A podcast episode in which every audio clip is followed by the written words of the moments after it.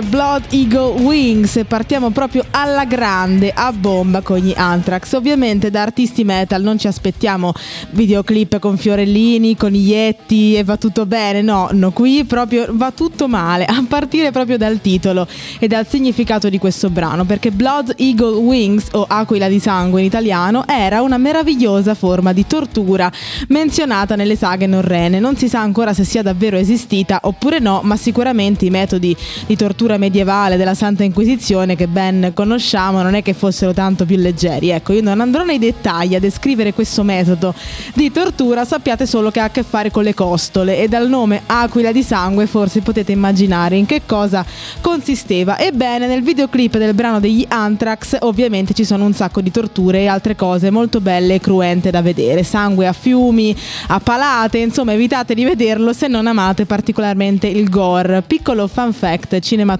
anzi due. Uno strumento di tortura molto simile a questa aquila di sangue compare anche in uno dei film della saga di Soul Enigmista, ovviamente che sulle torture ci ha costruito un franchise di 10 film e c'è anche nel meraviglioso Midsommar di Ari Aster che se non avete visto consiglio caldamente proprio di recuperare e non dirò null'altro per non fare spoiler. Hollywood Undead con Undead.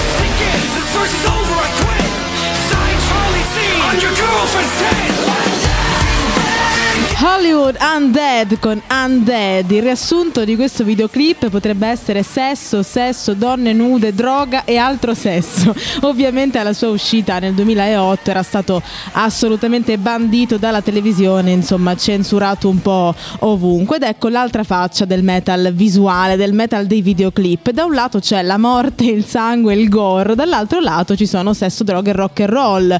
E un po' si va quasi sempre a cadere in una o nell'altra categoria a volte ovviamente si possono anche sovrapporre le due cose. Il metal è sempre stato genere di grandi provocazioni d'altronde che vuole un po' anche volutamente scioccare i ben pensanti, no? i cosiddetti bigotti e quale metodo migliore per scioccare i bigotti se non mostrare tutto quello che non si può mostrare nella società occidentale. Ovviamente dico occidentale perché ricordiamoci sempre di non essere il centro dell'universo e che non tutte le culture del mondo se vedono una persona nuda si coprono gli occhi e censurano tutto e noi invece sì. Dunque, giustamente generi volutamente provocatori come il metal giocano molto su questi aspetti. Oggi i videoclip sono anche di qualità superiore, ovviamente poi la tecnologia è andata avanti, ormai l'occhio e anche eh, l'occhio del pubblico è abituato a cose super spaziali, wow, alla Interstellar per dire, ma c'è stato un decennio in cui la situazione era giusto un po' diversa. Negli anni 80 ci si divertiva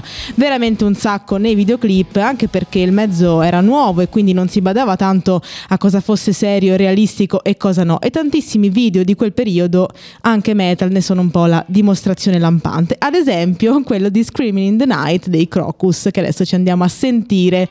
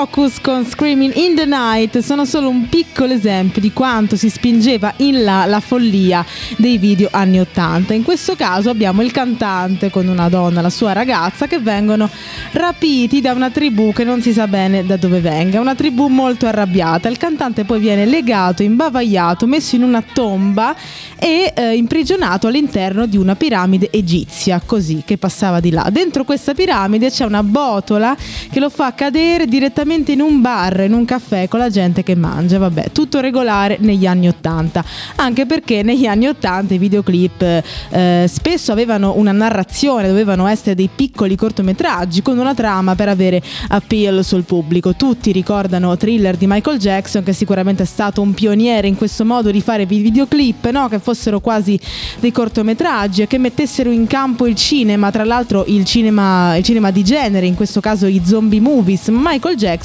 non è stato il primo. Poco prima di Thriller c'erano stati videoclip pionieristici come Ashes to Ashes di David Bowie, il più costoso video mai fatto in quel momento, musicale ovviamente, ma anche Video Kill the Radio Star dei Buggles. Ma ancora prima, negli anni 60, in realtà sono stati i Beatles a usare per la prima volta i video come mezzo di promozione, in modo da non dover essere fisicamente presente. Insomma, dove c'è un'innovazione nella storia della musica ci sono anche i Beatles, è incredibile.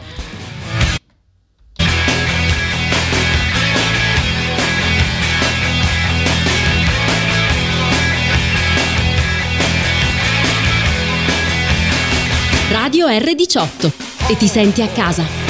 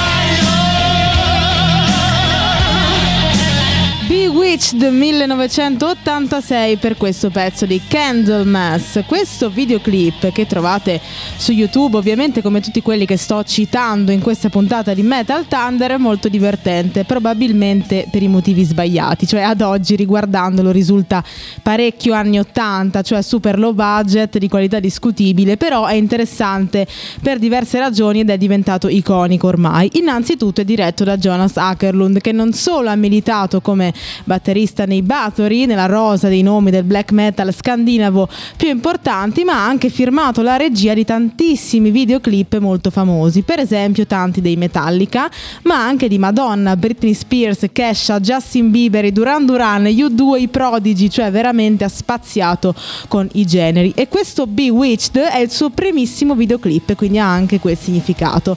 Ackerlund, che credo si pronunci Okerlund, ma gli svedesi in ascolto possono confermare o smentirmi, ha anche tra l'altro diretto un film che abbiamo citato più di una volta qui a Metal Thunder parlando del black metal norvegese che è l'amato e odiato Lords of Chaos che racconta ovviamente la storia di Euronymous e dei Mayhem che ormai tutti conosciamo fin troppo. A proposito c'è una piccola chicca eh, in questo video di Bewitched che c'è anche un cameo di Dead, il mitico nel senso che è entrato nel mito, cantante dei Mayhem morto molto prematuramente all'inizio degli anni 90 di cui si hanno pochissime tracce sia audio che video, quindi vederlo anche solo per questo breve cameo fa comunque effetto. Ora ci sono i Tool con Stink Fist.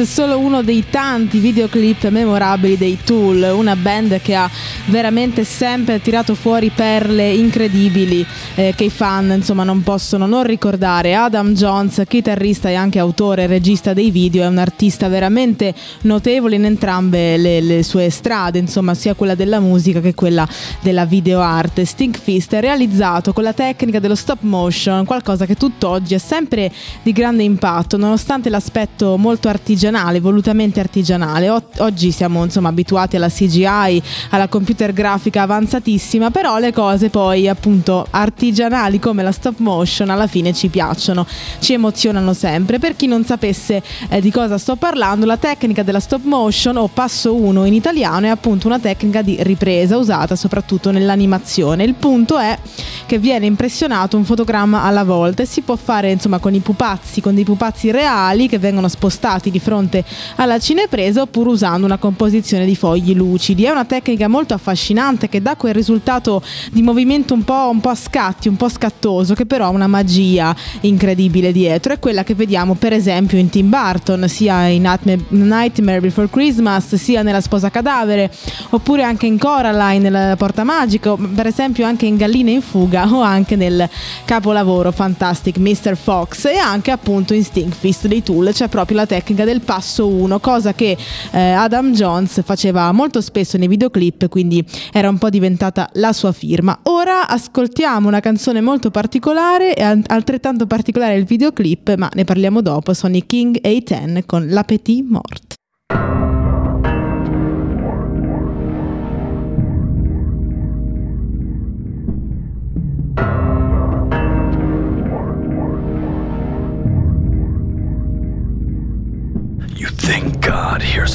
Set in hell. Just know I'm doing life in a six square mile cell that I'm sharing with a hundred thousand sisters and brothers. We're sentenced to death for sins of thy father being birthed here by our mothers, and I wouldn't trade it in for the world's weight in gold. And they haven't built one like me since me, I am told shot my first gun when only a few feet tall I stood. It wasn't with my father out hunting in the woods, it was in the streets of my city. Handgun in my hand, shooting at the other kids, but you wouldn't understand. See, none of us have fathers. Well, our fathers weren't a man, it was a woman called our mother. And we would struggle, and it wasn't living, it was surviving. We were constantly at war. War left me nerves of steel, and I don't feel much anymore. And love is just a word that I say. And I can't live it cause I see people get killed all day. Three little brothers incarcerated, and I don't say it for your pity. I mean, I could still get you stabbed behind the wall if you fuck with me. I was born to die here in Flint. And I haven't done that yet, so in turn I ain't done shit but lie here naked in the tub, filling it up with blood, thinking how I'm gonna get even while my body drained of love. They tried to take my life at 27. I tried to take my life too, motherfucker. It just wasn't happening. I just wanna shoot and bring your body back to Michigan. That's points on the board. I was staying up all night when you would sleep and you would snore. They wanna say I don't deserve this. I gave up my life to get here. You wanna talk about purpose? You have no purpose speaking. They get killed for that where I come from nearly every fucking evening.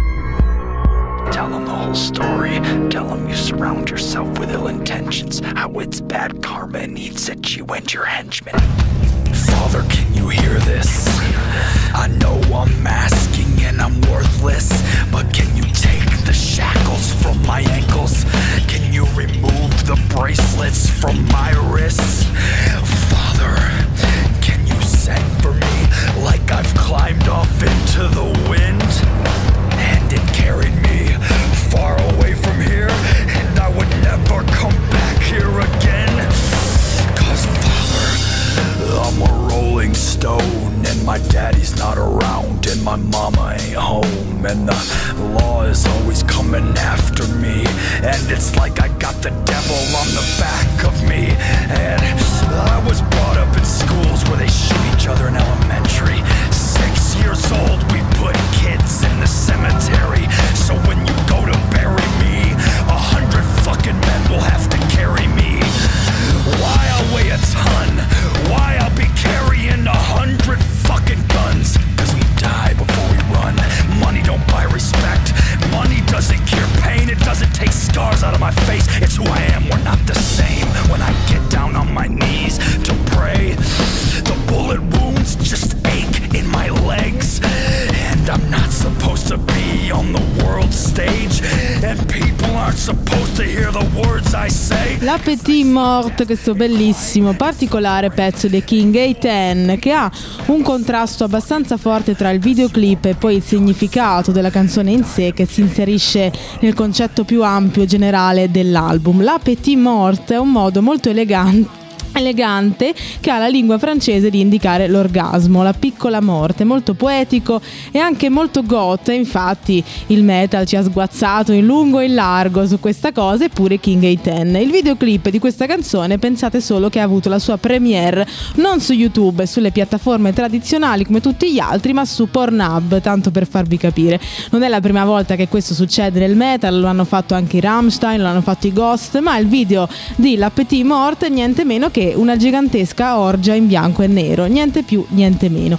In contrasto, come dicevamo prima, con quello che in realtà è il testo, un monologo lungo, molto bello. E King A10 è una band molto interessante che viene da Flint, considerata la città più pericolosa degli Stati Uniti nel Michigan, tanto per darvi un contesto. Infatti i membri della band, soprattutto il cantante David Gunn, hanno conosciuto veramente la vita dura, la, la galera, la povertà, la sofferenza, una, storie terribili e tutto questo dolore, tutta questa rabbia, tutti questi racconti proprio di strada, ma nel senso più reale del, te- del termine, sono vomitati in questi lunghissimi monologhi che sono i testi delle canzoni, come abbiamo potuto ascoltare anche in questo pezzo. Consiglio in realtà tutto l'album che si intitola proprio La Petit Mort A Conversation with God.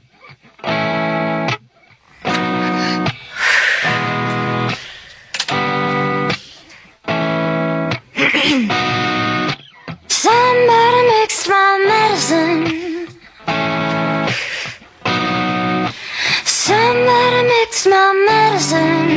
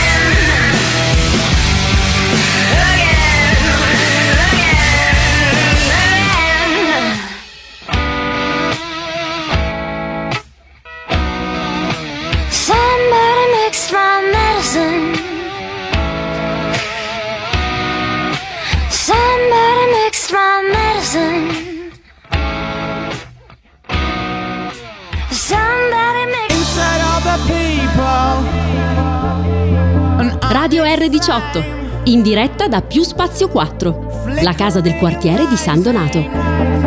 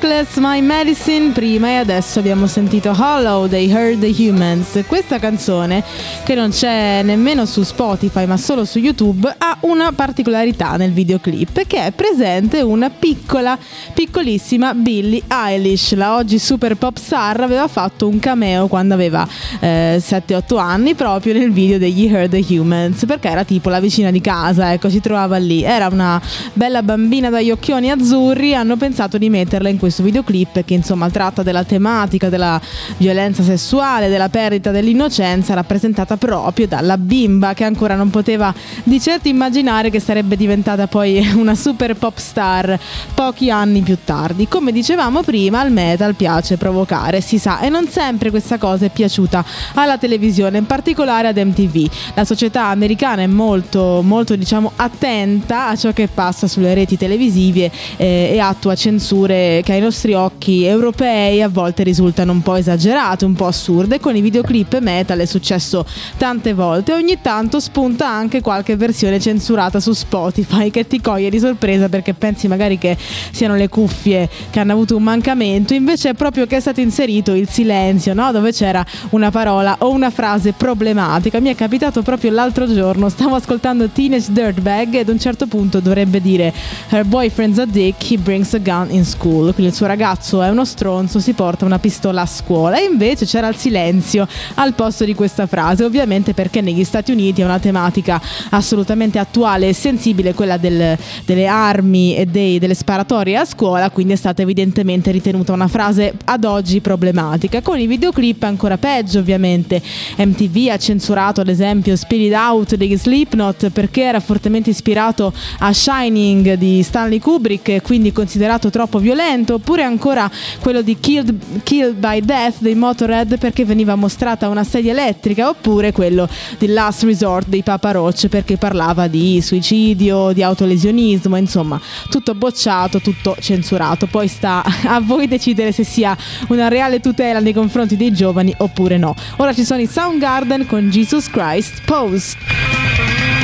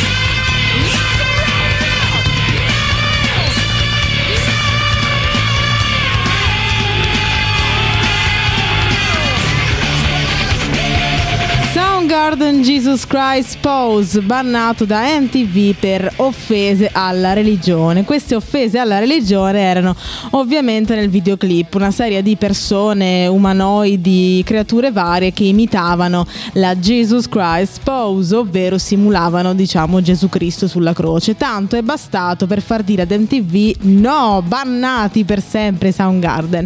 E la religione, i simboli religiosi sono ovviamente un altro motivo di scandalo, spesso nei videoclip metal o hard rock giudicati insomma offensivi appunto o direttamente satanici o inneggianti al demonio, ma è capitato anche ad artisti pop e nessuno scampa al giudizio. Oggi abbiamo fatto un piccolo viaggio nel mondo dei videoclip metal, ovviamente ci sarebbero mille altre cose da dire, questo era proprio giusto un assaggio, un aperitivo, poi potete anche farvi un giro voi su YouTube e scovare qualcosa di interessante e di torbido che ce n'è veramente eh, tanta di roba. E io vi saluto e vi auguro un buon proseguimento di settimana, vi do appuntamento alla prossima settimana sempre di martedì dalle 20 alle 21 sempre su radio R18 e vi lascio in ottima compagnia ovvero dei Metallica con Enter Sandman.